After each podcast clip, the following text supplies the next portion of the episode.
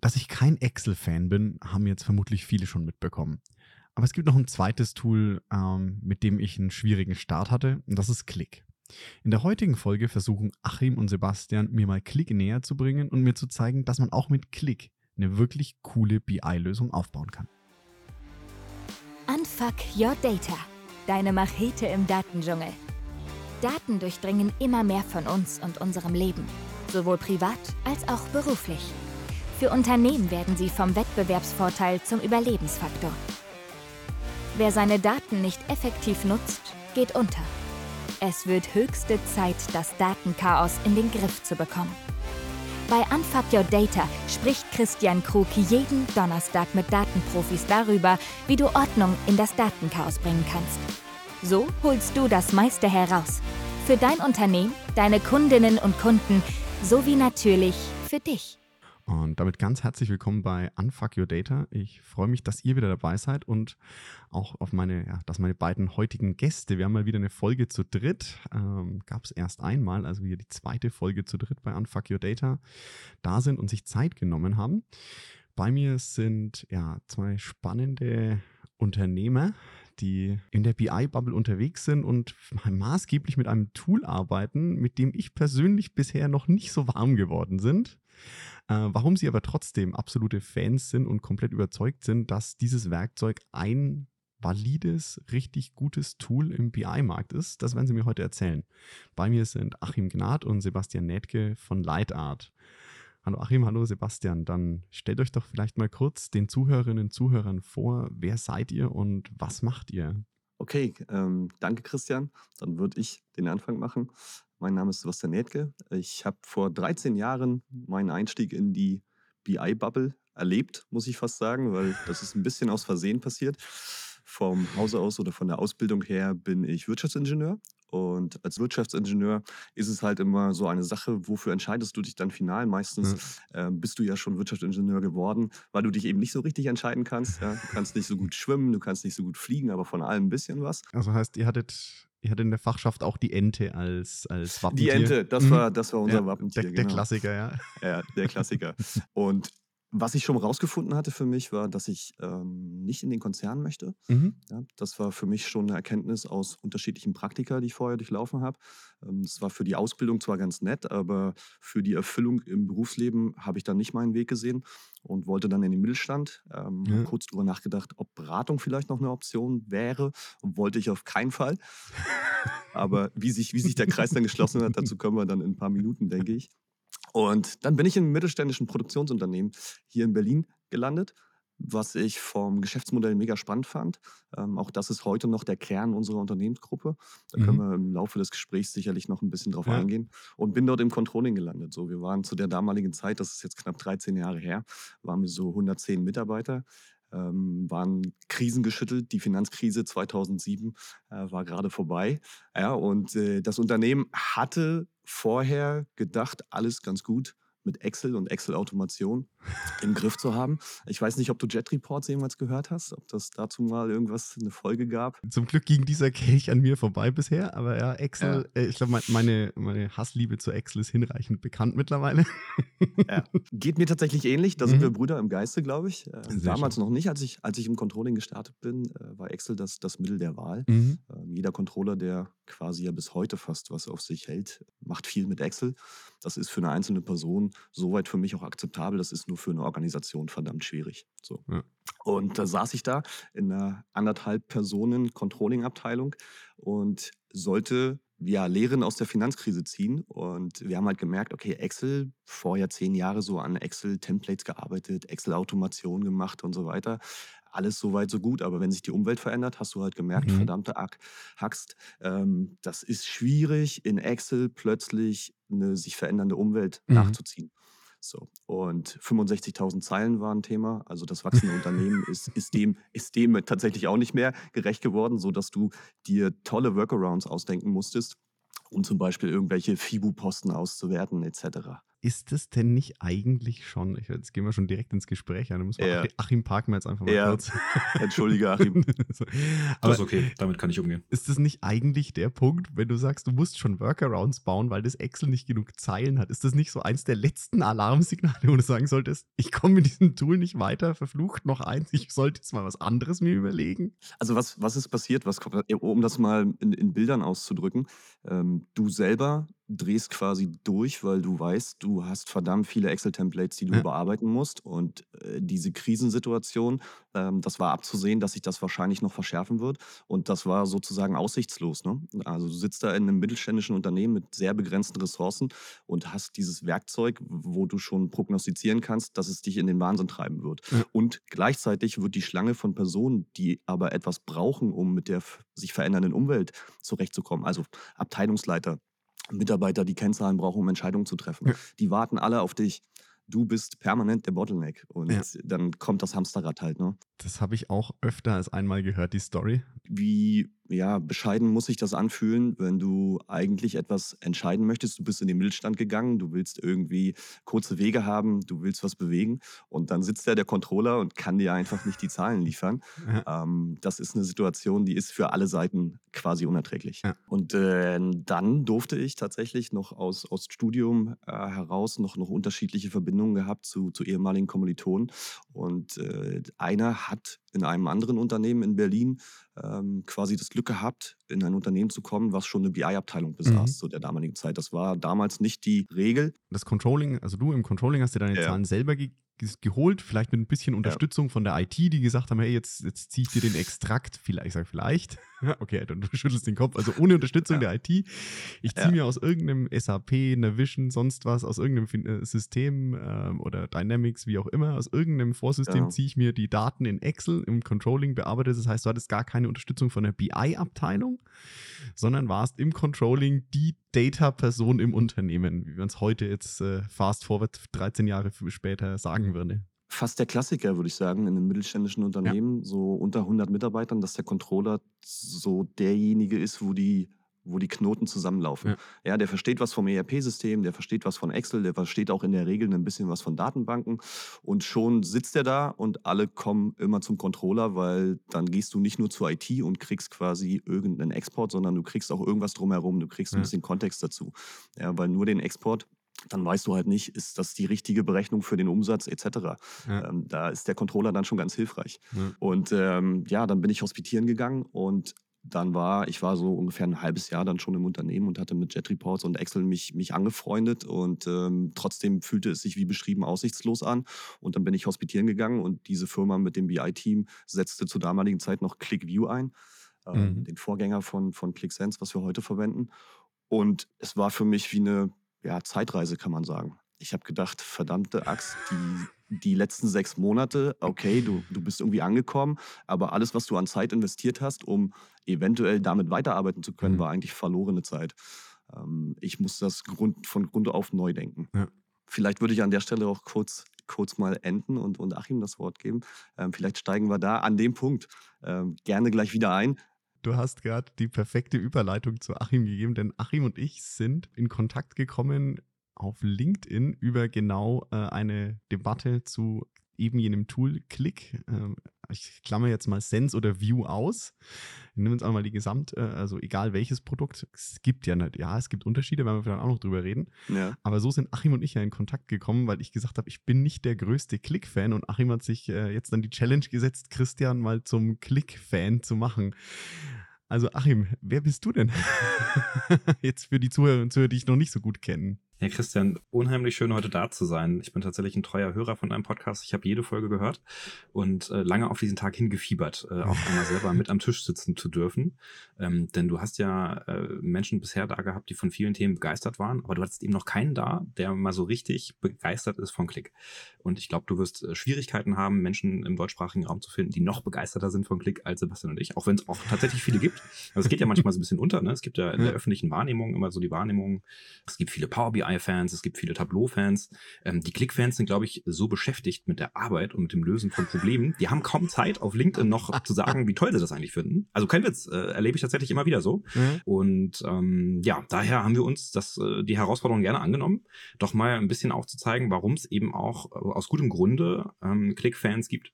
Ähm, und ClickView, sagtest du ja gerade schon, ich glaube, das ist ein bisschen unfair, der Vergleich. Ne? ClickView muss ja bedenken, ist ja 1993 auf den Markt gekommen. Ja. Ich selber bin Jahrgang 91 ähm, und in der Softwarewelt, wenn man mal de denkt oder auch, ne, denk mal an die Computer, ja, was, äh, womit du 93 noch gearbeitet hast, das ist, glaube ich, ein unfairer Vergleich. Ne? Ähm, von daher, wenn wir heute die Werkzeuge miteinander vergleichen, müssen wir halt die Frage stellen, vergleichen wir on-premise oder vergleichen wir in der Cloud? Ne? Ich glaube, für beides gibt es gute Gründe.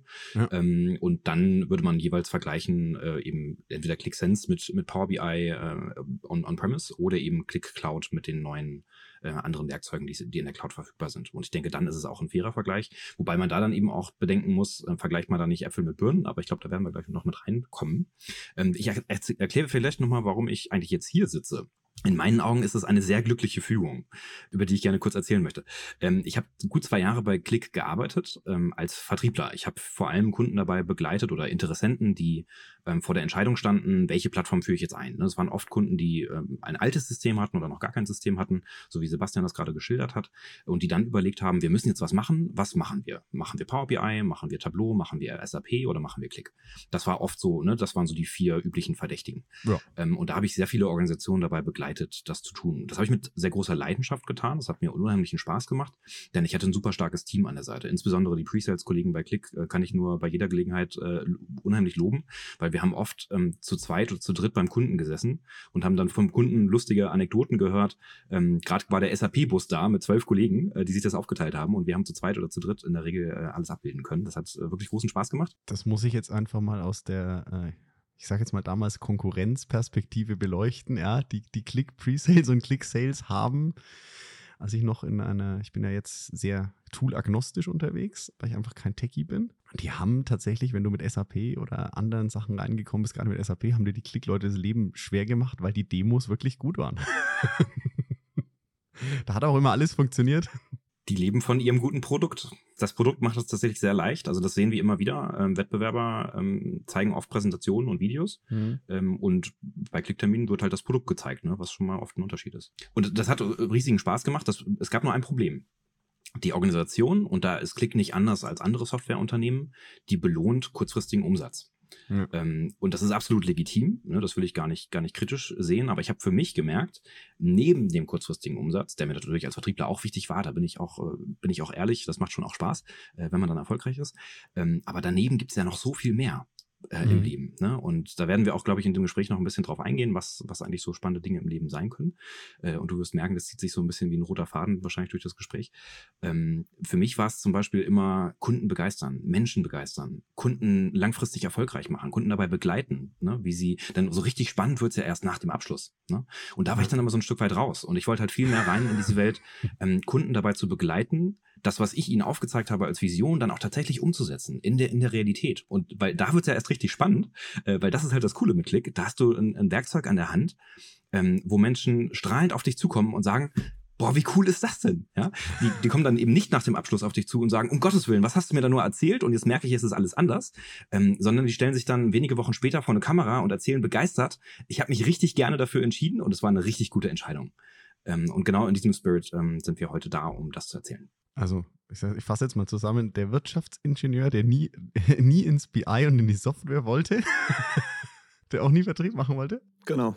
Der auch nie Vertrieb machen wollte. Ich habe mich wirklich, ich habe äh, mich bewusst dagegen entschieden an einem Punkt in der Vergangenheit. Ja? Ähm, wir können aber auch das ein bisschen ja. aufklären, ähm, weil der Vertrieb tatsächlich, und das, das hast du ja gerade gemerkt, Achim, der, der steckt ja die Leute an damit. Ja? ja. Und ähm, das ist das Schöne, was mich dann doch wiederum ein bisschen aus diesem Schneckenhaus rausgeholt hat, wo ich dann gesagt habe, okay, vielleicht, wenn man so Vertrieb machen kann, ist das eine Option. Also ich sage mal so, der Wirtschaftsingenieur, der nie Vertrieb machen wollte und nie in die Beratung wollte, gründet aus Schmerz, aus dem Erfolg, den er beim mittelständischen Produktionsunternehmen hat, heraus äh, eine Beratungsfirma und nimmt den Vertriebler mit, der keine Lust mehr hat, nach dem Abschluss wieder wegzugehen vom Kunden. kann, man eure, kann man eure Story so in einer Nutshell, in Nutshell erzählen? Ziemlich gut zusammengefasst, ja. Ähm, auch schöne Brücke, wo wir vielleicht ähm, anknüpfen können und die ja. Story ein bisschen weiter erzählen können, was so, nachdem ich dann gesehen habe, da gibt es auch was anderes außer Excel, ja. wie das dann weitergelaufen ist. Wir haben uns dann quasi für Klick entschieden in dem Mittelstandsunternehmen ja. und haben, ich glaube, so zwei Jahre, zweieinhalb ungefähr ähm, intern relativ viel umgedreht. Natürlich steile Lernkurve, was sehr angenehm ist, dass ja. du relativ schnell reinkommst. Ähm, mit Excel-Vorkenntnissen fällt dir der Einstieg in der Regel sehr, sehr leicht in Klick. Du brauchst im Vergleich zu anderen Tools, glaube ich, von der Lernkurve her relativ wenig Zeit, um gute Ergebnisse erzielen zu können. Mhm. Also bei mir war es so, dass ich ungefähr nach einem halben Jahr wirklich anspruchsvolle Applikationen selber entwickeln konnte. So, das hat intern für Begeisterung gesorgt und hat unser Weltbild, was damals ja, heute lacht man drüber, aber dieses, dieses Bottleneck-Thema, dass du den Controller als zentralen Knotenpunkt da etabliert hast, äh, dass, dass das nicht die Lösung sein kann in einer Welt, die sehr unstetig ist und wo sich permanent mhm. Dinge ändern. Ja, wo sich Leute auch, ja, das, das gehört ja heute zum Berufsalltag dazu, dass du dich auch ein Stück weit unabhängig entwickeln können willst. Und dazu gehört Informationsversorgung und Zugang zu Informationen einfach dazu. Du willst ja. nicht immer warten, dass irgendwer dir etwas zuarbeitet, damit du selber weiterkommst. Ja? Du willst dir selbst helfen können. Und das hat dann dazu geführt in dem mittelständischen Unternehmen, die Firma heißt ähm, EBK Krüger. Wir sind äh, spezialisiert auf die Fertigung von elektromechanischen Baugruppenkomponenten. Das ist ein ganz spannendes Geschäftsmodell. Kann sich jetzt jeder total was darunter vorstellen? ja, total, oder? Alle Wirtschaftsingenieure sagen, ja, ich habe so 50 Prozent verstanden, reicht mir aber auch. Ja. Kannst du es für mich greifbar machen? Was, was sind diese Baugruppen? Äh, was sind das? Baugruppen elektromechanisch? Äh, das, das Beste, was ich dir sagen kann, sind so Schalter, Relais, wäre vielleicht der, der bisschen technische mhm. Ausdruck dafür. Ähm, aber wir können es auch ganz salopp formulieren, alten Scheiß. So, okay. Wir haben ein Produktaltersheim. Wir bauen wirklich alten Kram, wo irgendwas klickert, klackert, sich bewegt, über Strom und Magnet irgendwie geschaltet wird. Ja, okay. Das ist so grob zusammengefasst mhm. das, was wir bauen. Also Schalter zum Beispiel für Atomkraftwerke.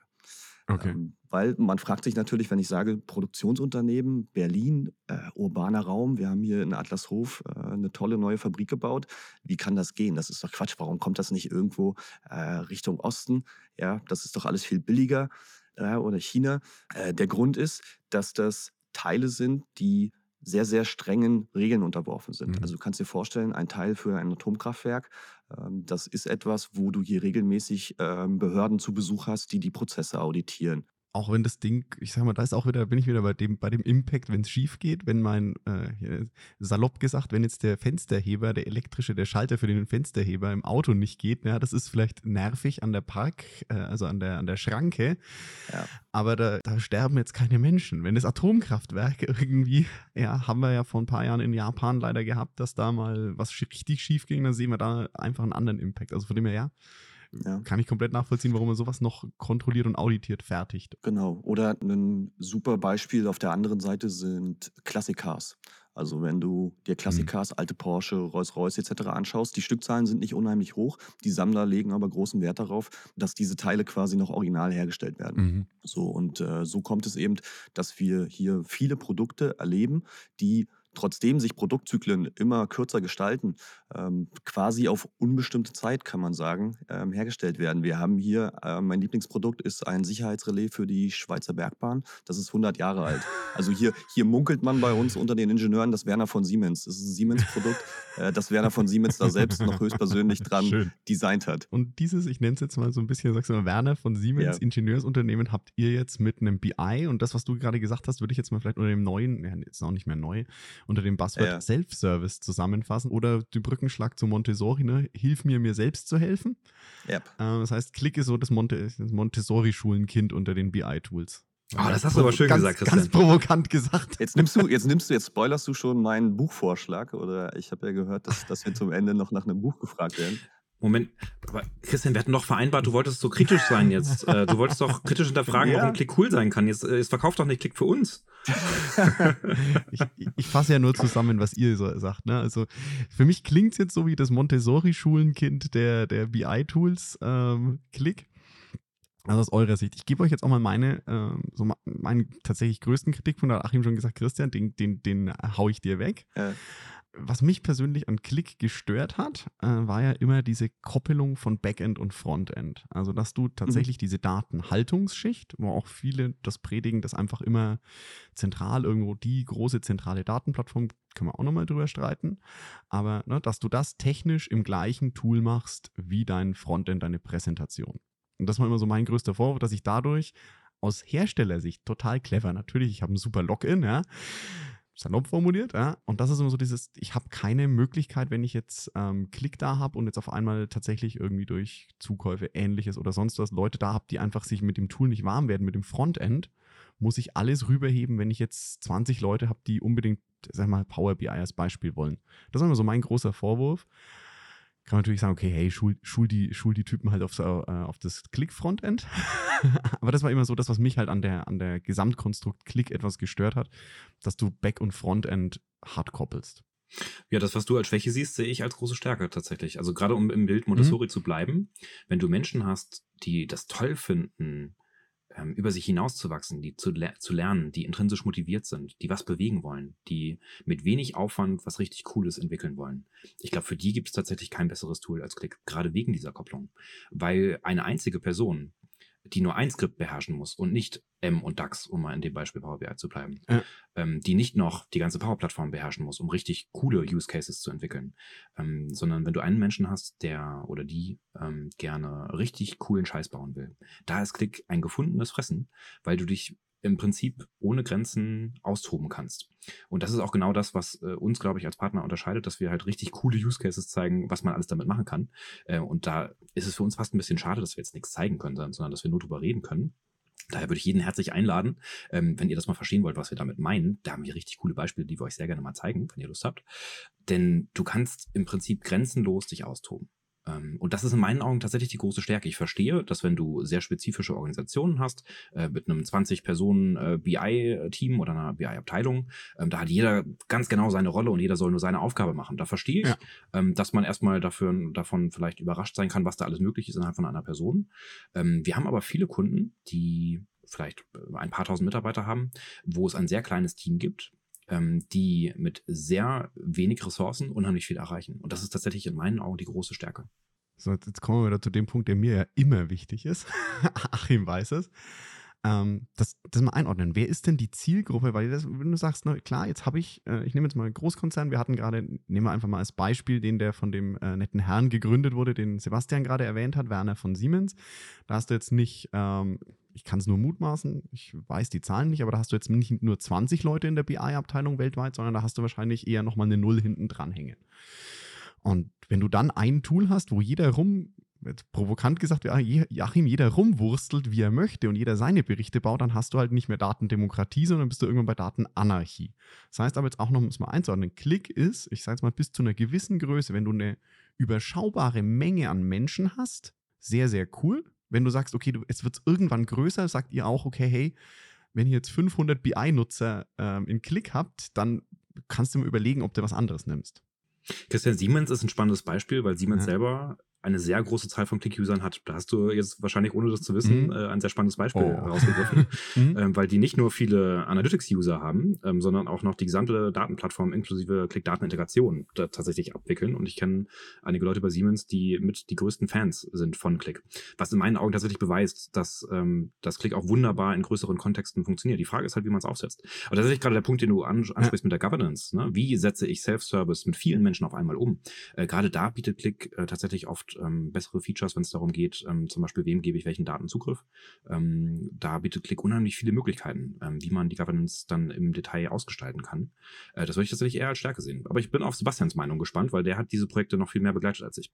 Du hast halt verschiedene Funktionalitäten dort liegen, die du ja nutzen kannst oder eben mhm. auch nicht. Also wenn du magst, nutzt du Click letztendlich nur als Frontend-Tool und zeigst sogar bis hin zu statischen Dashboards, wenn du das dann magst. Ich persönlich mag das nicht. Ich kann aber sehr wohl Personenkreise erkennen, die das wahrscheinlich so ähm, benutzen würden und benutzen wollen würden und gar nicht groß Interesse daran haben, etwas anderes damit zu machen. Aber wenn es dann dazu kommt, dass du eben Leute hast, die kreativ werden wollen, dann ist es halt schön, wenn die die Möglichkeit haben, das zu nutzen und nicht sofort an Mauern, an Grenzen zu stoßen. Weil was wir in gerade in, in, kreativen Prozessen sehen, ist, dass wenn du andere Experten, andere Fachabteilungen plötzlich brauchst, um dein Problem zu lösen, dass meistens dann der, der, die, die Idee stirbt, ein Stück weit. Ja, weil wenn du weißt, dass ich jetzt drei Monate brauchen werde, um eben zum Thema Datenintegration, Data Warehouse, die verfügbaren Informationen erst ins Data Warehouse zu bringen, dass ich die dann in meinem BI-Projekt benutzen kann, dann steigt diese Hürde, das auch zu Ende zu gehen. Ja. Gehe ich voll mit. Und das ist sehr, sehr schön, dass du an der Stelle quasi dann nicht an diese Mauern, an diese Grenzen stößt, sondern sagen kannst, ich kann das in meinem Raum, in meinem Spielzimmer, kann ich das komplett zu Ende bauen und kann dann immer noch entscheiden, ob das später vielleicht ins Data Warehouse ausgelagert wird. Da würde ich jetzt ganz reingehen. Du sagst jetzt, also, ne, yeah. also ich, ich gehe den, den Punkt, ich habe keinen Bock, drei Monate auf meine Daten zu warten und ich muss schnell yeah. los und arbeiten, den gehe ich 100% mit. Da, da holst du mich ja immer ja. ab.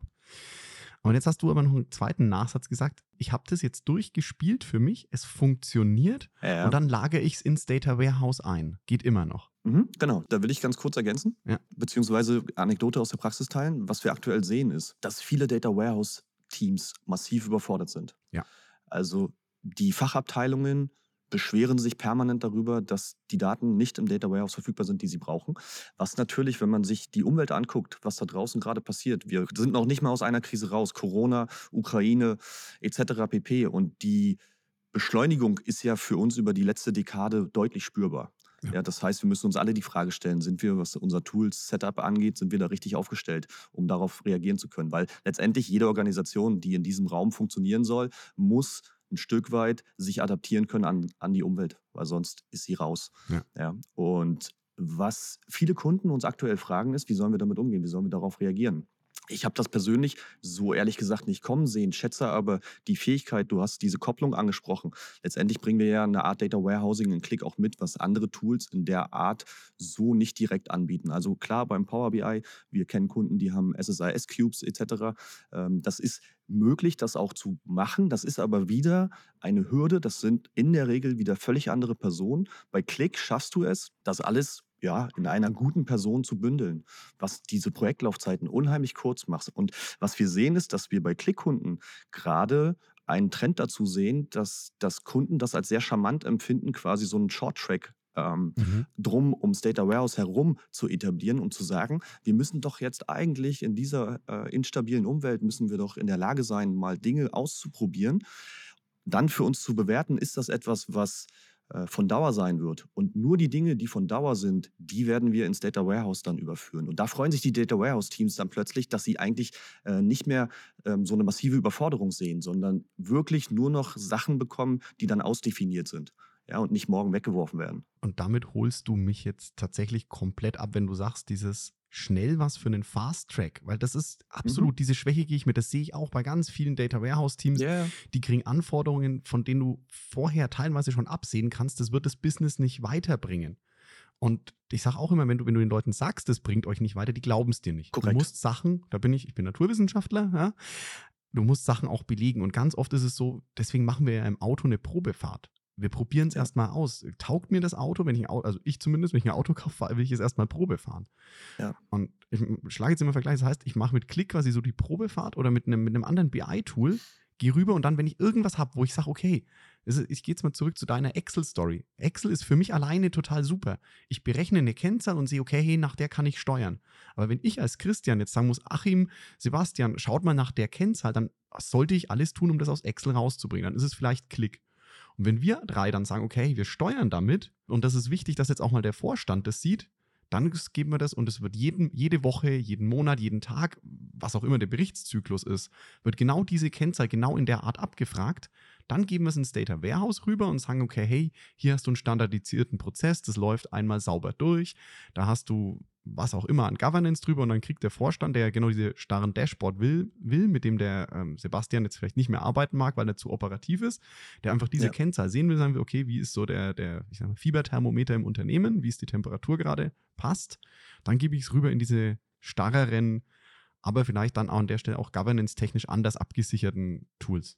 Äh, du, Probefahrt finde ich ein super Bild. Ich bin ja ein großer Autofan. Ich habe das Gefühl, um in dem Bild zu bleiben, ich arbeite gerade für so ein chinesisches Elektroauto-Startup und wir haben ein richtig cooles Produkt gebaut, aber keiner kennt's. Ne? Alle, alle lieben so die deutschen Premium-Marken, die Software nicht auf die Reihe kriegen und so, ne? wo du dich die ganze Zeit fragst, warum kriegt ihr das nicht hin, dass Apple Play, Apple CarPlay jetzt auch mal funktioniert, so dauerhaft und nicht ständig abbricht. und äh, ich, ich sitze auf dem Beifahrersitz, während die Kunden dieses neue Elektroauto testen. Ähm, und ich sehe sie dabei, wie sie begeistert strahlen, was das alles kann. Und das ist jeder Tag bei mir. Ne? Wenn ich daneben sitzen darf, während Sebastian mal zeigt, äh, irgendwelchen Kunden, ähm, wie die Klick verwenden können in ihrem Alltag. Und genau dazu würde ich auch alle Hörer einladen, wenn ihr Klick noch nicht kennt, wenn ihr das nur mal hier und da gehört habt, ne? wenn ihr sonst mit anderen Tools gearbeitet habt. Das ist ja völlig normal. Man, man arbeitet ja gerne mit dem, was man kennt. Wir haben oft Kunden, die haben sechs Jahre mit Tableau gearbeitet äh, und müssen sich jetzt zum Beispiel umorientieren, weil sie nur on-premise arbeiten dürfen bei einer neuen Firma oder so. Ähm, und die merken dann, wow, das ist ja krass, was da alles geht. Das wusste ich ja gar nicht.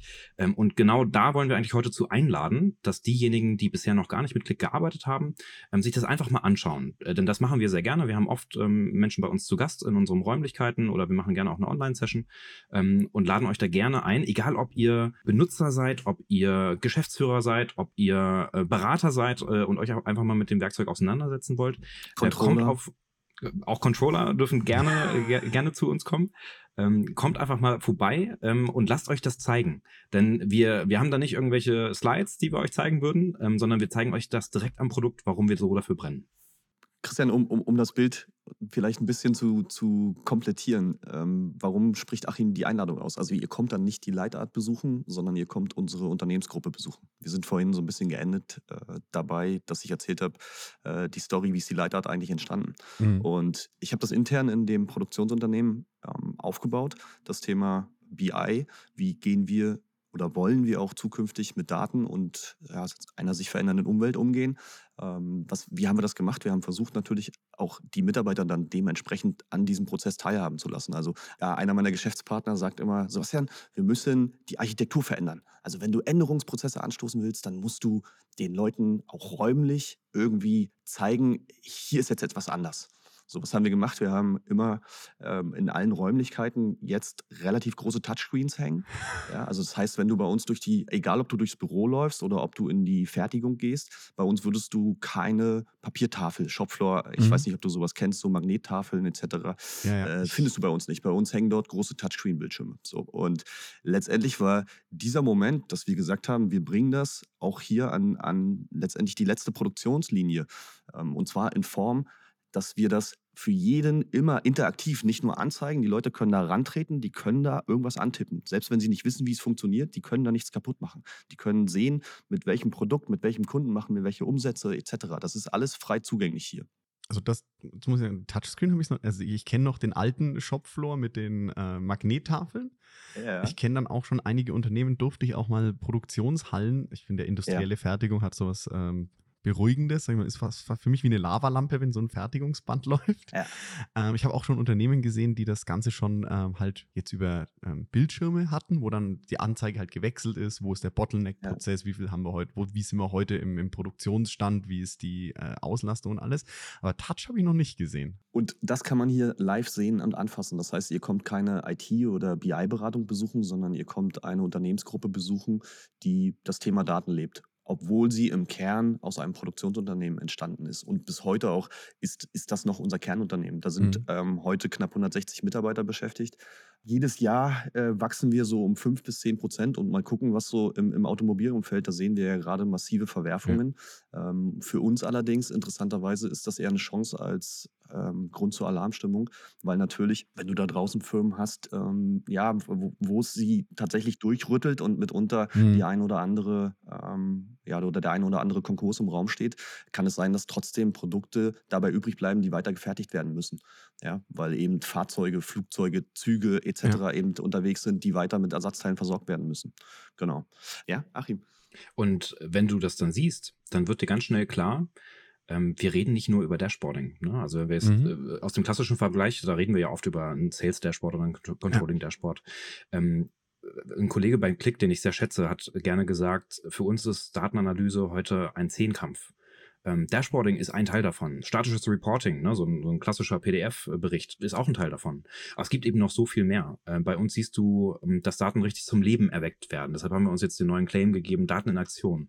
Mhm. Ähm, weil unsere Leidenschaft besteht eigentlich darin, dass wir ähm, Daten im Alltag nutzbar machen. Ähm, und zwar beispielsweise, indem äh, wir Workflows äh, definieren, die heute ähm, teilweise per Excel unterstützt werden oder teilweise manuell laufen. Ähm, und da schauen wir uns immer wieder an, wie arbeiten die Kollegen heute? Und dann erlauben wir es ihnen durch den Einsatz von Click, Daten unterstützt zu arbeiten. Beispielsweise, indem ein Einkäufer sieht, ähm, was sind gerade meine kritischen Bestellungen. Ähm, und dann hat er die Möglichkeit, direkt in Click eine Dateneingabe zu machen, was im ERP-System zum Beispiel dann nicht geht. Ne? Da muss man sich dann jeden Einkaufsbeleg heraussuchen und ver verbraucht viel Zeit. Ja. Und mit, mit Click und mit der Extension, die wir in Click noch entwickelt haben, Data Plus, ähm, hat heute ein ähm, Anwender die Möglichkeit, direkt Eingaben zu machen. Ne? Was ja auch so oft auf einem Dashboard gar nicht geht, ne? wo man dann äh, oft irgendwie aus dem Dashboard wieder rausgehen muss und so. Das bringen wir halt alles in einer Plattform sehr benutzerfreundlich rüber. Dieses Unternehmen, äh, Christian, war quasi dann der Startpunkt für die Gründung der Leitart, weil du kannst dir vorstellen, wenn du ein Automobilzulieferer bist, dann hast du regelmäßig Besuch von Kunden, Lieferanten, du bist permanent in irgendwelchen ja. Auditprozessen ja. etc. Und du musst auch die Daten tatsächlich insoweit natürlich nutzen, um diesen ganzen, ja, das ist schon bürokratischer Megaaufwand, um, um, um das als Mittelständler wirklich effizient zu handeln. So. Und was dann tatsächlich interessanterweise häufig passiert ist, ist, dass der eigentliche Besuchszweck eines sonst eher langweiligen Audits häufig an den Touchscreen-Bildschirmen endete und der ganze Besuchszweck plötzlich in den Hintergrund trat und sich die Leute mehr für was macht ihr da? Wie arbeitet ihr denn mit Daten? Ähm, das ist ja spannend. Wo kriegt man denn sowas her? Und wir ein bisschen verdutzt erst reagiert haben und gedacht haben, so, naja, wie, wir haben das selber gemacht, also für uns. So, das ist, ähm, das ist, kann man nicht kaufen. So, naja, und nach der zweiten oder dritten Frage, äh, ob man das nicht kaufen könnte und könnt ihr uns nicht mal empfehlen, welche Touchscreens habt ihr denn da gekauft? Und dann habe ich meine Amazon-Links dann weitergesendet, gesagt, guck mal hier und dann so ein Mini-PC hinten ran und dann hast du ein cooles Setup und hier ist noch die Wandhalterung. Also hätte nur noch gefehlt, dass ich da hinfahre und das Ding an die Wand schraube. Ähm, ja gut, du bist der Ingenieur, also hätte, hätte ja geklappt. Ne? hätte, mir, hätte mir tatsächlich wahrscheinlich auch Spaß gemacht. Aber Christian, du, du, du merkst quasi, ja. ich, ich wurde da so ein bisschen aus Versehen auch reingezogen. Ja? ja. Also was, was passiert in diesem Moment mit dir natürlich? Du arbeitest irgendwie zwei, zweieinhalb Jahre intern intensiv an solchen Dingen und plötzlich kommen Unternehmen wie Siemens, ein Bosch, ähm, andere große Automobilzulieferer und sind ein Stück weit perplex, was so ein kleiner Mittelständler mit ein bisschen über 100 Mitarbeitern da so intern irgendwie auf die Beine gestellt hat. Und das ist natürlich ein Moment, wo du sagst, hoppala, ich bin ja fünf Zentimeter gewachsen, ja, obwohl ich dachte, ich bin schon fertig mit Wachsen. Ähm, und das ist natürlich zum, zum einen schön. Du, du, merkst aber auch, wie plötzlich ein Stück weit ähm, Denkprozesse einsetzen, die vorher vielleicht dir gar nicht so auf dem, auf dem Schirm waren. Ja, weil du dann denkst ja. natürlich, okay, warte mal, wenn die das spannend finden und du jetzt eigentlich schon intern merkst, deine, deine Lern- und Inspirationskurve, die flacht ein bisschen ab. Nach zwei, zweieinhalb Jahren merkst du schon am Anfang, ja, das ging so exponentiell nach oben. Und irgendwann hast, sind, sind, sind fast alle data-driven, außer die, die, ein paar wirst du einfach gar nicht mehr kriegen, die haben keinen Bock mehr, die sind kurz vor der Rente, ja klar, und dann, dann flacht es ab, ne? Ist logisch. Dann flacht es ab. Du hast auch dann so die spannenden Use Cases, ja. da, da, stürzt du dich ja dann gleich drauf und, und dann werden die Use Cases, es gibt zwar immer Use Cases, aber die wirklichen Knaller-Use Cases sind dann gefühlt zumindest erstmal im Verborgenen oder vielleicht gar nicht mehr da. Du weißt ja. es ja nicht genau. Ja. ja. vielleicht siehst du sie auch nicht, weil dir irgendwie die Inspiration fehlt oder der Triggerpunkt. Ähm, und dann haben wir gedacht, Mensch, dieses Thema, damals muss ich auch sagen, äh, Excel, okay, und, und Industrie 4.0, wenn das noch einer kennt, ja, das ist äh, damals so das heiße Buzzword gewesen. Äh, heute geht ohne KI nichts. Damals war es Industrie 4.0. Und dann haben wir gedacht, okay, dieses Thema Digitalisierung wird wahrscheinlich nicht mehr weggehen.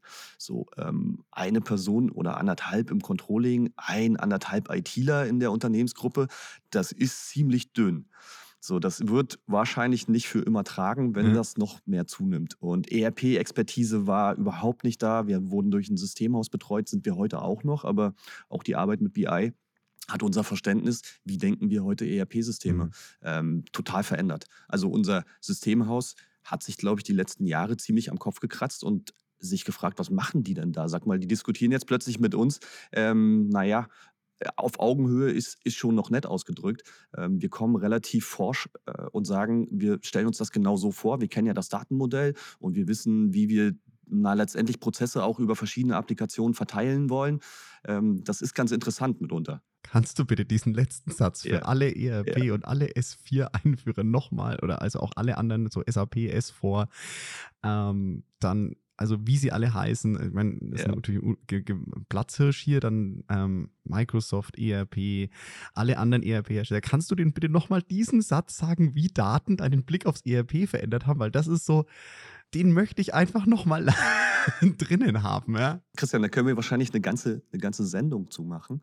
Um das vielleicht mal kurz abzukürzen, was ich so die letzten Jahre dazu gelernt ja. habe, ist, dass du heute fast sagen kannst, einer der spannendsten Trends, den wir gerade sehen, ist, dass Stammdaten zu Bewegungsdaten werden. Das ist super spannend. Das sehen wir nur in keinem ERP-System aktuell repräsentiert. Ja. ja, und da ist BI zum Beispiel ähm, ein echt cooles Tool, wo man sagen kann, vielleicht muss es das in Zukunft auch gar nicht. Ja, weil wenn das Thema Schnittstellen, ähm, API etc., wenn, wenn das sich weiter verbreitet, dann haben wir eine friedliche Koexistenz und die Systeme können sich einander helfen, ergänzen. Ja, und das ist so, ich kenne es halt von ganz vielen ERP-Einführungsprojekten, aber das ist Daten, ja. Analytics, BI-Thema, habt ihr vielleicht auch irgendwo mal erlebt wird irgendwie dann gesagt, so, okay, wenn man mit dem Rotstift durch das ERP-Projekt geht, das erste, was rausfliegt, ist es, oder das zweite ist Analytics, das erste ist irgendwie Projektleitung ja. und, und, Puffer. Ja. Und dann fliegt ja. aber auch schon die Analyse raus. Und das ist für mich immer eine sehr, ja, äh, wie sag ich so, kurzfristige Entscheidung, um kurzfristig Geld zu sparen, aber Raubbau an deiner Zukunft, deiner Gesamtsysteme. Also jetzt nicht nur. Mach das nicht, genau. Ja, genau, das ist Raubbau an der Zukunft deiner, deiner Gesamtsysteme, wenn du die Daten jetzt äh, schlichtweg den Export, wenn du das Analytics, wenn du das Reporting deiner ERP-Systeme nicht mitdenkst, ist das Raubbau an der Zukunft. Ja, ich würde auch sofort jedem, glaube ich, plausibel erklären können, ähm, dass das in, insoweit sich gegenseitig ähm, wegnivelliert. Der Vorteil, den du vielleicht ähm, erzielen würdest, in, in einer Excel-Tabelle in der Position Reporting streichen und deine, deine Projektvolumen wird um 50 oder 100.000 Euro günstiger. Ähm, das wirst du mit Customizing bezahlen.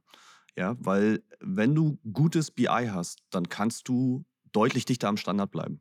So, und das ist ja heute auch ein Megatrend, den wir sehen, dass da draußen alle versuchen, möglichst wieder dicht an den Standard zu kommen. Das wird in Zukunft sowieso Grundvoraussetzung, ansonsten wirst du kein ERP mehr machen können, weil gucken wir uns, also wir zum Beispiel in der Unternehmensgruppe haben Microsoft ERP. Ja.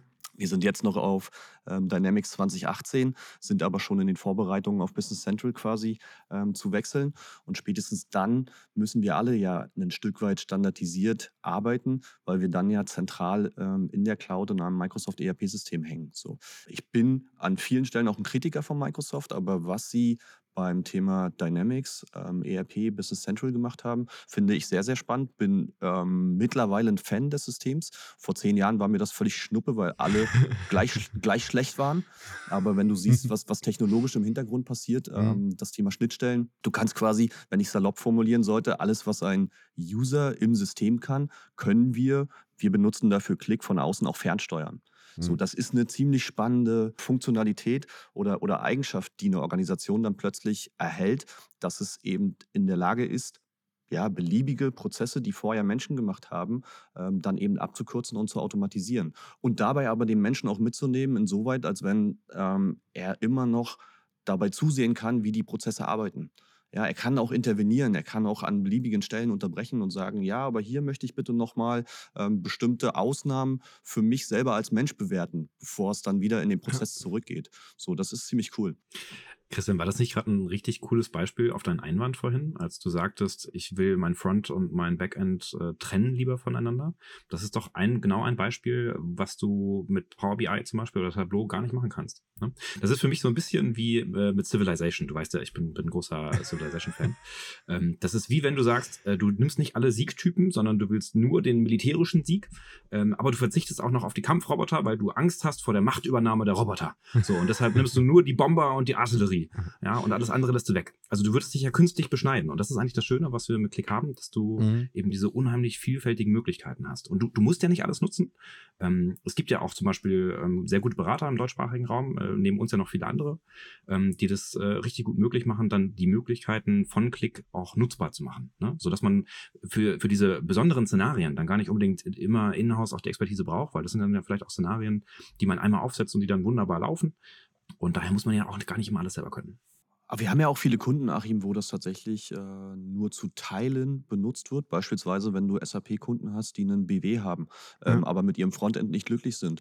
Da sehen wir ja auch, dass Click im Prinzip ohne das Data Warehousing benutzt wird teilweise und dann eben nur als Visualisierungstool. Oder auch jüngstes Beispiel ähm, SSIS Cubes. Es ist sogar möglich, Click zu benutzen als Frontend auf SSIS Cubes. Ähm, Habe ich vorher ehrlich gesagt Mhm. genau auch, auch gar nicht gewusst, ähm, dass das so ja, zu implementieren geht. War aber ein spannendes Projekt. Ja, das ist äh, ganz, ganz cool, was ihr da sagt, wenn du sagst, du benutzt, kannst bei Click auch nur das Frontend benutzen. Weil das ist jetzt so Genau. etwas, wo ich sage, so, das wird jetzt für mich gerade zu einem sehr versöhnlichen Abschluss. Ich bin immer noch kein Ja. Click-Fan, ja. Soweit ist es noch nicht. Aber was ich jetzt für mich wahrgenommen habe, ist, es war oft, was mich an Click gestört hat, nicht das Tool selbst, sondern wie es benutzt wurde. Also nicht, und das ist ja auch das, Mhm. worauf ich mit, mit dem Podcast auch, es, ist, es scheitert ja selten an der Technik, sondern wie wir die Technik und wie wir das Werkzeug benutzen. Und ganz oft waren dann eben die Schmerzen, die ich durch Klick mitbekommen hatte bei den Kunden, weil Sebastian, du hast es vorhin gesagt, da kann eine Person, kann mit dem Skript alles. Und wo ich oft äh, mit Klick negativ in Berührung gekommen bin, war, wenn verzweifelte IT-Leiter äh, oder IT-Leiterinnen bei mir ankamen und gesagt haben, Herr Krug, ich hatte hier eine Person, die hat die letzten fünf Jahre das Klick-Skript betreut. Klassisch wie bei dir im Controlling. Klar. Und die Controllerin hat jetzt das Unternehmen verlassen.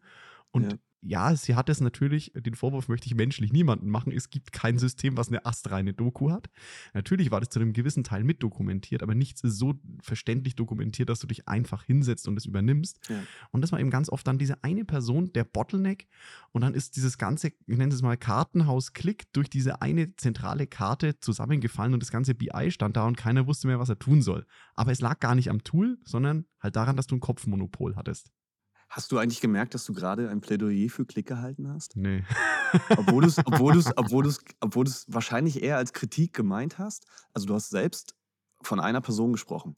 Und genau das, glaube ich, ist, ist der Witz an der Nummer. Dass du feststellen wirst, dass mit einer unheimlich schlanken Organisation du mit Klick halt unheimlich weit kommst. Ich persönlich, wir brauchen das auch gar nicht so sehr auf Klick münzen. Ähm, ich komme ja tatsächlich ursprünglich eben aus, aus diesem Mittelstandsumfeld, wo wir uns die Frage gestellt haben, wie können wir mit begrenzten Ressourcen möglichst viel erreichen. Ja. Da war mir ziemlich egal, ob das Klick ist oder ob das Power BI oder Tableau oder sonst irgendwas gewesen wäre. Ich habe mir damals halt alles angeschaut, wusste, dass ich mit der Situation nicht zufrieden war und habe mich dann ein Stück weit auch nach Bauchgefühl erstmal leiten lassen, in, in, in Klick reinzugehen. So. Ähm, dass das jetzt so ein durchschlagender Erfolg wird, ja, ist ein, ist ein Stück weit auch immer natürlich Ja. Zufall. Ja, also so wie ich nie Vertrieb machen wollte, so wie ich nie Beratung machen wollte, merkst du aber natürlich, dass du deine Position hier und da dann auch einfach mal ähm, überdenken musst, ähm, weil du natürlich plötzlich eine völlig andere einen völlig anderen Blickwinkel hast, weil Vertrieb, ich hatte eine Vorstellung von Vertrieb und Beratung, die natürlich überhaupt nicht dem entsprach, dass ich da plötzlich stehe in einem mittelständischen Unternehmen, irgendwas Cooles gebaut habe, was andere super attraktiv finden und mich dann bitten, ihnen das irgendwie zu zeigen und zu erklären. Ja, das war, okay, das ist ja irgendwie auch, kannst du auch ein Label Vertrieb drauf machen, nur völlig anders Ja. gedacht. So, und ähm, das war die Geburtsstunde dann, dass wir gesagt haben, ah, wie schön wäre das, ein, ein Team von Menschen zu haben, ähm, was eben nicht aus ein, zwei Personen besteht, sondern größer ist, was wir uns als Mittelständler aber gar nicht leisten können. Ja, Mhm. ähm, aber wenn wir es uns teilen, so eine Art Shared Service Center Gedanke, Ja. wenn wir es uns teilen als mittelständisches Netzwerk, so ist es ja mal gestartet, ja. Also wir haben ja nicht sofort, ähm, heute zählen wir auch eine Knorrbremse beispielsweise zu unseren größeren Kunden. Das war natürlich aber nicht äh, ein Kunde der ersten Stunde. Ich habe mit Ja. äh, Unternehmen begonnen, die dann ähnlich zu den Produktionsunternehmen waren, ja. Also so, so Mitarbeitergrößen 50, 100, vielleicht auch mal 500 Mitarbeiter. Aber da war dann erstmal Schluss.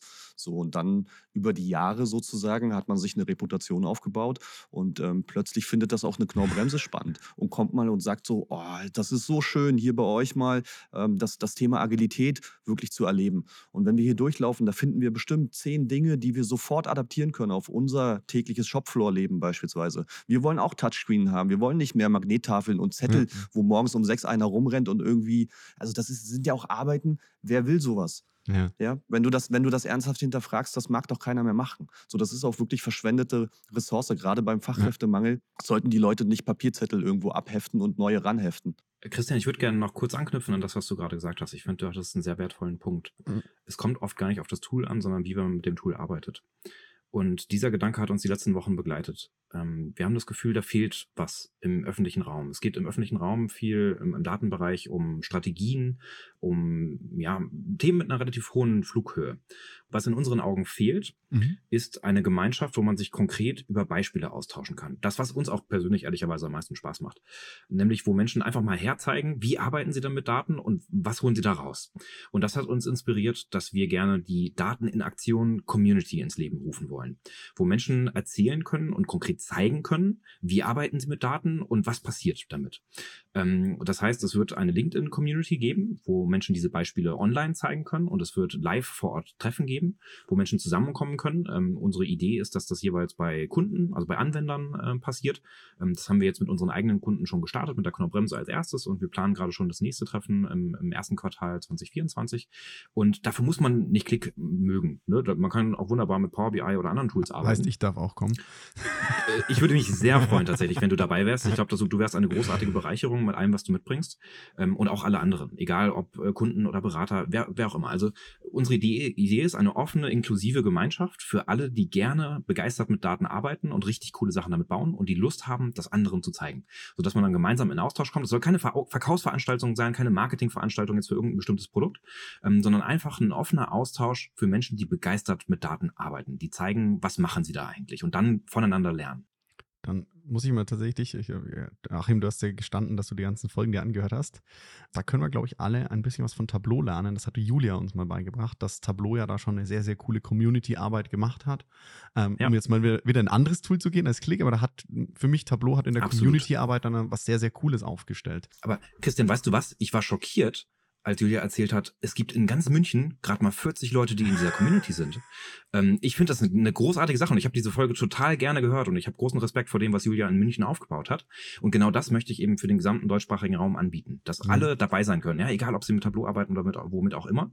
Es soll gar nicht um das Produkt gehen. Es, es soll um die Begeisterung an der Arbeit mit Daten gehen und, und was daraus entstehen kann. Weil oft wird ja diskutiert auch darüber, wie kann ich denn eigentlich die Organisation begeistern? Wie kann ich das Management begeistern für ja. das, was mit Daten möglich ist? Und ich glaube, es ist der falsche Weg, wenn man einfach nur über Tools spricht und über Strategien, über Data Governance oder was auch immer, sondern zeigt den Leuten Beispiele. Beispiele für das, was Daten jeden Tag bewegen können und dann kommt die Begeisterung ganz von allein. Also mit, mit Show, Don't Tell holst du mich ja immer ab. Ich glaube, die anderen Themen sind auch wichtig. Ja, und da muss man irgendwann, zu einem gewissen Zeitpunkt, muss man darüber reden, damit man sich nicht vergaloppiert. Aber Show, Don't Tell ist so das Absolute. Aber ich schaue gerade auf die Uhr. Wir sind so hart über dem Limit, wie es nur geht. Christian, ähm, dann überstrapaziere ich das jetzt trotzdem noch ein oh, bisschen. Oh, ähm, ja. Show, don't tell. Ähm, darf ich noch ein Praxisbeispiel äh, vielleicht teilen, wo wir relativ bildlich machen können, neben der Tool-Diskussion, ob das jetzt ein Tableau, Power BI, ein Click oder sonst was sein soll, ähm, was ich glaube, was eine Organisation sich selbst ja, als, als Fragestellung auferlegen sollte. Wie möchte ich als Organisation in Zukunft mit meiner Umwelt, mit meinen Kunden, mit meinen Mitarbeitern arbeiten. Mhm. Ähm, da, da, können wir das Tool einfach beiseite stellen und sagen, wir, wir denken mal in Fähigkeiten. Ja. Also welche Fähigkeiten brauche ich als Organisation bei der Arbeit mit Daten, damit das für mich als ja, schaffbar oder, oder realistisch anzusehen ist, dass ich in der Welt von morgen eben noch gut mitspielen kann. So. Und mein Lieblingsbeispiel aus der ja, jüngeren Vergangenheit, jetzt ist Corona zwar auch schon relativ alt, aber ähm, kennst du das, Christian, aus, aus irgendwelchen Unternehmen, aus Bekanntenkreisen etc., wie die Unternehmen reagiert haben ähm, zum Anfang von Corona, als dann die ersten Regeln quasi, also erst war ja mal Schock und dann kam ja so nach und nach, da sind wir ja dann Weltmeister drin, ähm, das Thema durchzuregulieren. Ja. So, ähm, hast du ein bisschen was mitbekommen, was so die Unternehmen für, für Auflagen bekommen haben? Du meinst du die, die Mitarbeitenden in den Unternehmen oder die, die Unternehmen? Die Mitarbeitenden, naja, die Organisationen in der Zusammenarbeit mit ihren Mitarbeitenden. Also ein positiver Effekt war, dass natürlich super viele Leute ins Homeoffice gehen konnten. Auf einmal, was, was ja vorher heute, nicht möglich war. Was vorher ja. nicht möglich war. Also das hat natürlich so eine Krise, hat immer super viele positive Aspekte, zumindest dann in der Nachbetrachtung. Ja, Wenn sich der, der, der Frust ja. ein bisschen gelegt hat, dann sind auch immer tolle Dinge daraus entstanden. Ähm, aber während dieser Phase war es halt auch unheimlich schwer. Ähm, es gab ja auch Leute, die eben nicht ins Homeoffice gehen konnten. So, und für die Unternehmen ist dann neben der ganzen neben den ganzen Krisenaspekten ähm, wie Aufträge sind weggebrochen, Kunden sind plötzlich zurückhaltend gewesen bei Bestellungen, das Thema Finanzierung ist schwierig gewesen, ähm, Auflagen zu erfüllen, ähm, war das Thema auch wirklich Zutritt zu einer Organisation, wo Leute eben wie bei uns in eine Produktion rein müssen. Die können nicht von zu Hause irgendetwas tun. Ja. Ja, ich habe es in einem, äh, ich habe es in einem sogenannten systemrelevanten Betrieb live miterlebt. Meine Eltern haben noch eine Metzgerei. Das heißt, ah. Lebensmittelversorgung.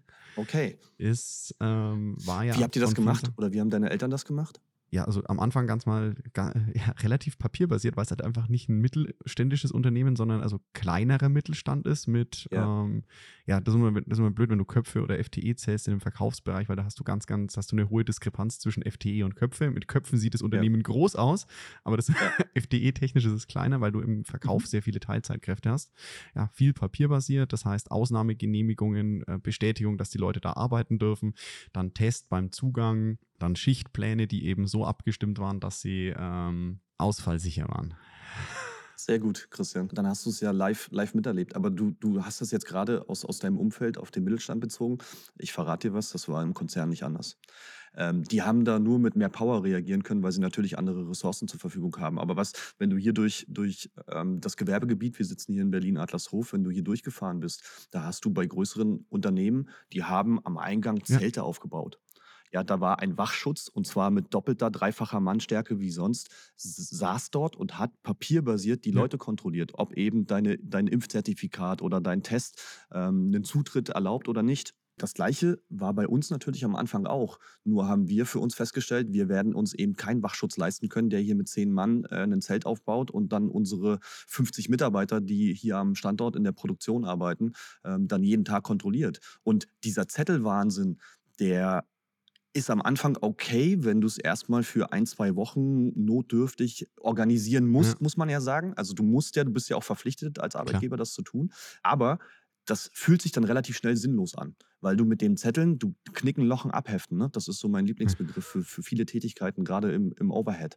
Du ziehst da aber keinen Nutzen draus. Das beschäftigt dich quasi on top. Auf die Krise kriegst du jetzt noch sinnlose Aufgaben auferlegt, wo du dich ähm, ernsthaft fragst, welchen Nutzen willst du daraus ziehen? So, und als Fähigkeit, wenn du jetzt plötzlich in der Lage bist, zum Beispiel flexibel das Thema Handscanner zu integrieren, ähm, Dateneingabe flexibel in ein Frontend zu integrieren, haben wir Folgendes gemacht bei uns. Wir haben dann jetzt muss ich zwar sagen, Klick benutzt, aber man hätte sich auch vorstellen können, dass in, in ja. irgendeiner anderen Plattform, wenn dann eben die Funktionalitäten so pragmatisch da liegen, ähm, haben wir eine Klick-App gebaut, wo wir mit einem Handscanner die Daten erfasst haben. Also wenn die Leute geimpft waren, das ist ja dann ähm, nach ein paar Wochen auch so auf dem, mhm. auf dem Telefon verfügbar gewesen, dann konntest du das äh, vorne einfach einpiepsen. Wir haben unsere Zeiterfassung, die wir im Unternehmen haben, also wir haben so Zutrittskarten. Ja. ja das heißt, wir konnten dann automatisiert mit BI abgleichen, haben wir für alle, die heute sich gepiepst haben und den Standort Standort betreten haben, haben wir ein gültiges Zertifikat vorliegen. Wenn das nicht der Fall war, wurden die Leute vom Prinzip her nach ein paar, ähm, ich glaube, zwei Stunden war diese Übergangsfrist, mhm. in der sie sich dann piepsen mussten, wenn sie ins Unternehmen gekommen sind. Und wenn diese Frist überschritten war, gab es automatisch eine Rund-E-Mail, welche Personen jetzt noch nicht gültig sich registriert haben. Ja, das war dann, nachdem es in eine BI-App überführt wurde, null mhm. Aufwand. Das war ein, ein völlig routinierter Prozess, der hat uns morgens zehn Minuten gekostet. Cool. Ähm, und das hat sich über mehrere Monate ja hingezogen. Ähm, Funktionalität, auch Serien Briefe zum Beispiel zu erstellen. Also wir haben die Leute dann eben auch mit Bescheinigungen versehen. Christian, du siehst, du siehst, Sebastian kann stundenlang erzählen, ja. was man alles Cooles bauen kann. Und genau daher ja auch die Einladung. Aber ich glaube, wir sollten mal langsam über Musik und Bücher reden, oder? Genau, ja. ja. Ach, ach, kannst du ja, da, da kannst du ja das machen. ja, Christian, ich habe lange darüber nachgedacht. Ich finde tatsächlich, ich habe ja jetzt alle deine Episoden auch nacheinander nochmal gehört, äh, um mich gut vorzubereiten.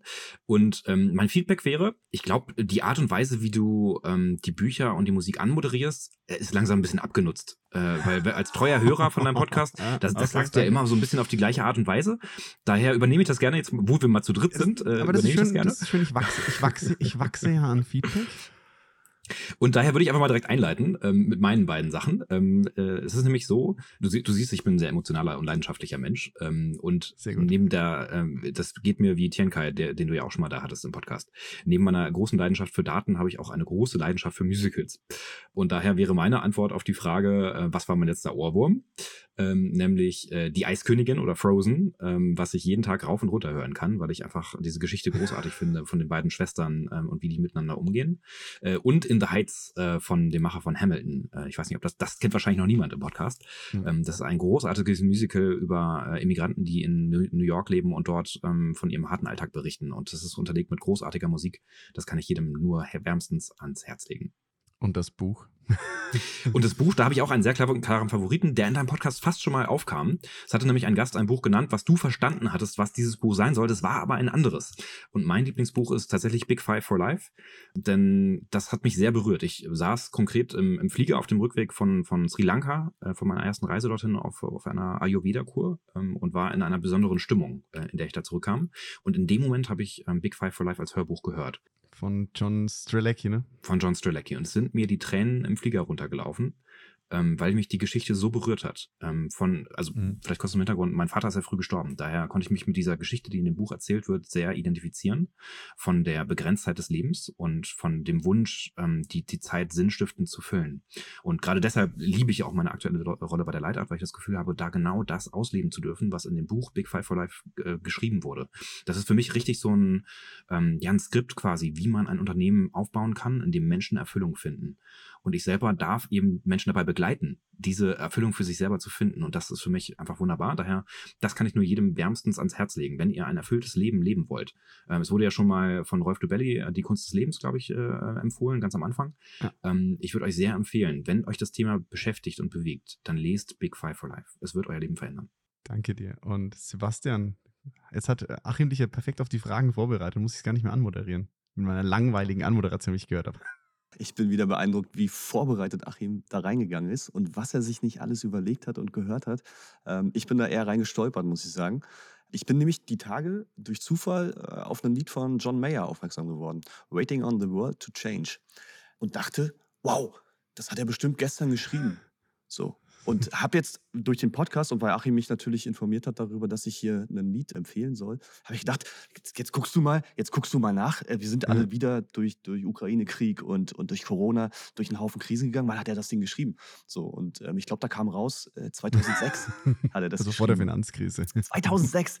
Ja, vor, vor, vor, der Finanzkrise hat er das Ding geschrieben. Ja, die Interpretationen gehen auch ein bisschen auseinander, aber es geht im Wesentlichen, glaube ich, für mich zumindest, wenn ich den, den, den Text lese und versuche für mich zu interpretieren, geht es darum, darum, dass er feststellt, dass viele Leute immer viel reden, sich beklagen und darauf warten, dass sich irgendwas ändert. Dabei ist doch jeder selbst irgendwie gefordert, ein bisschen aus der Komfortzone rauszutreten. Und ähm, da zitiere ich jetzt wieder deine Gegenrede zu Klick. Wie cool ist das denn, wenn eine Person in, einem ganz, in der ganzen Organisation für das Thema Daten offensichtlich so relevant war, dass es, dass es diese eine Person geschafft hat, die ganze Organisation mit Daten zu versorgen und plötzlich eine Welt zusammenbricht, weil diese eine Person weg ist. Schön wie erfüllend ähm, muss dann so eine Arbeit sein? Fand ich irgendwie, hat, hat gut connected. So, und ähm, wo ich vielleicht nicht ganz so unvorbereitet war, ähm, auch wenn er gerade relativ, ja, stark in der Kritik steht, äh, Richard David Brecht, Anna, die Schule und der liebe Gott wäre meine Buchempfehlung. Okay. Meine Jungs, ich habe zwei kleine Jungs. Ähm, der, der kleinere von beiden ist jetzt vor kurzem in die Schule gekommen, der andere ist Drittklässler. Und da habe ich gedacht, das ist doch mal ein Moment, wo du dich, wenn, wenn die beiden in die Schule kommen, das ist ja mm, auch für Eltern geht ein super spannender Abschnitt zu Ende, ja. Du fährst nicht mehr in die Kita plötzlich, sondern jetzt gehen die beiden Jungs in die Schule. Und dann habe ich gedacht, jetzt ändert sich für sie die komplette Welt und ich sollte auch ein bisschen Verständnis, ein bisschen vorbereitet sein, was so auf sie zukommt. Und dachte, das ist ein cooles Buch, ähm, wo man sich mal kritisch mit dem Bildungssystem, wie es aktuell funktioniert und vielleicht hier und da funktionieren sollte. Und jetzt hast du selber vorhin Waldorf gesagt, auch da wieder Montessori, coole nicht Brücke gebaut. Montessori, also, entschuldige, Montessori und Waldorf, die Jungs sind auf einer öffentlichen Schule, aber diese Konzepte werden dort mhm. trotzdem mhm. versucht zu leben und zu, zu integrieren, so gut es eben geht, mit knappen Lehrerversorgung äh, etc. Ähm, nichtsdestotrotz erlebe ich tagtäglich, wie dankbar meine Jungs dafür sind, eben viel zum Beispiel in mhm. Projekten mhm. arbeiten zu dürfen, Dinge anfassen zu können, äh, zu experimentieren. Und dann habe ich ich habe dieses Buch gelesen und wollte mich über Schule informieren und habe gedacht, nimm den Titel weg und du hast einen astreinen, äh, fast schon Wirtschaftskrimi, ähm, Organisationsentwicklung, da kannst du alles drüber schreiben. Und habe gedacht, das ist doch auch ein Blueprint, so, so wollen wir nicht nur Schule machen, so wollen wir eigentlich auch in Organisationen wie, wie unseren Unternehmen arbeiten. Dass jemand mal Richard David Brecht empfiehlt, habe ich jetzt noch nicht kommen sehen. Aber ich nehme den Shitstorm auf mich, ja, Dankeschön. weil das empfehle ich trotzdem, obwohl er so in der Kritik steht. Alles gut. Ich sage immer, eine Wahrheit, äh, eine Wahrheit wird nicht ja. weniger wahr, nur weil der Falsche sie für dich, der für dich Falsche sie ausspricht, ja? muss man auch sagen. Aber ja, damit es irgendwie noch halbwegs hörbar bleibt, ich glaube, wir müssen eh ein bisschen auf die Tube drücken. lieber Achim, lieber Sebastian, so ganz, ganz, ganz vielen Dank für das tolle Gespräch, dass ihr euch heute in dem ja, stressigen Beratungsalltag ähm, die Zeit genommen habt. Ähm, natürlich auch allen Zuhörerinnen und Zuhörern, die bis hierhin äh, wieder eingeschaltet und zugehört haben. Und ja, wenn euch die Folge gefallen hat, wie immer der Aufruf, ne, drückt äh, abonnieren, folgen, wo ihr gerade diesen Podcast hört. Ähm, es muss nicht jeder alle Folgen durchhören, aber ganz, ganz, ganz lieben Dank an alle, die es tun. Und ja, Achim und Sebastian sind auch auf LinkedIn recht aktiv. Kommt da gerne auf die zu, wenn ihr an der Community Data in Action teilhaben wollt ähm, oder wenn ihr Fragen jetzt zu Click oder anderen ähm, ja, Themen rund um BI mit Click oder auch was Sebastian bei der Lightart ähm, und dort in einem ja, Traditionsunternehmen aufgebaut hat, habt. Kommt natürlich auch gerne auf mich zu, wenn ihr Fragen zum Podcast, Kritik habt. Ich muss mir, habe ich schon mitgenommen von Achim, ich muss mir eine neue Moderation für meine Bücher überlegen, für meine Abschlussfragen. Und damit, ja, herzlichen Dank fürs Einschalten und ich freue mich, wenn ihr auch in der nächsten Folge wieder dabei seid. Macht's gut.